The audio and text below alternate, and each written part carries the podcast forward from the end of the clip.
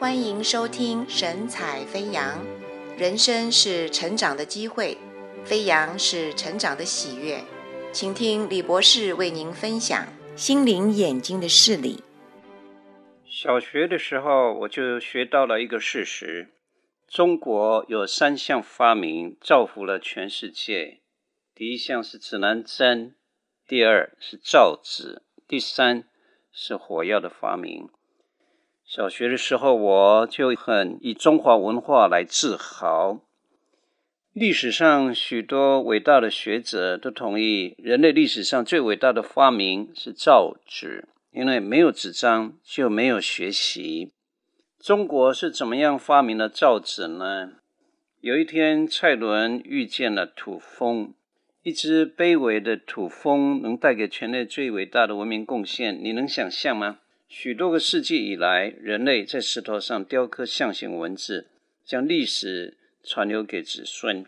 后来的世代将文件写在金属板上、瓦片上，或是牛皮、羊皮上，直到第二世纪初叶，纪元一百零五年，蔡伦遇见了土蜂。蔡伦看见土蜂嗡嗡嗡飞行，咬了一些植物的纤维，嚼碎了以后混上一点蜡。组成了蜂巢。蔡伦观察土蜂的习性，看见了造纸的可能性，就把树皮、碎布搅碎后混合，成功地造出了纸张。这项造纸的技术，在十二世纪时传到了欧洲，催化了教育文化的根本改革，为现代文明奠基。许多人看见了土蜂，但只有蔡伦看见了造纸的可能性。你看他心灵的眼睛透视能力何等明亮呢？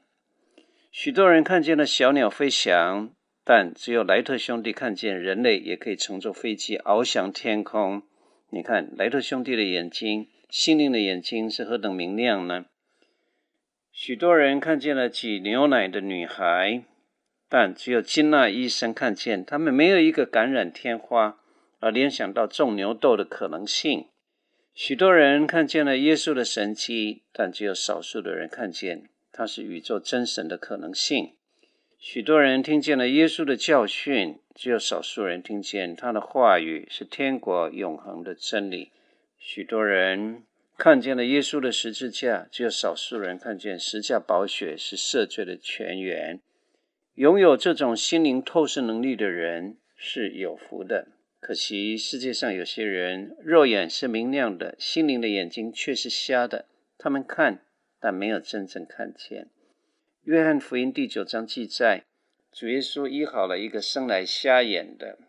当时假冒为善的法利赛人马上批评耶稣说：“耶稣是个罪人，因为他不守安息日。”这瞎子回答说：“从创世以来。”从来没有听见过有哪一个人可以把生来瞎子的眼睛开了。耶稣若不是从神来的，不可能做到这件事。很明显，有人是眼瞎心明，另外也有人是眼明心瞎。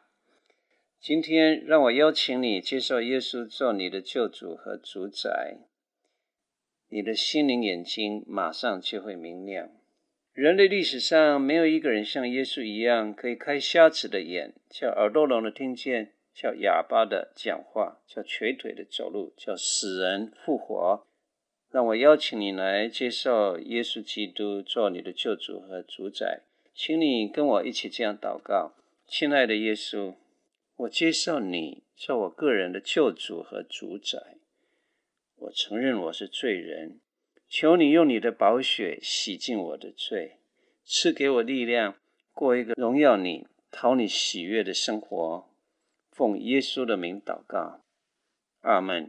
朋友，当你这样祷告，你就是神的儿女，你就是基督徒。神会开你的眼睛，从苦难中看见上帝化妆的祝福，从失败中看见下一次成功的机会，从历史的转折中。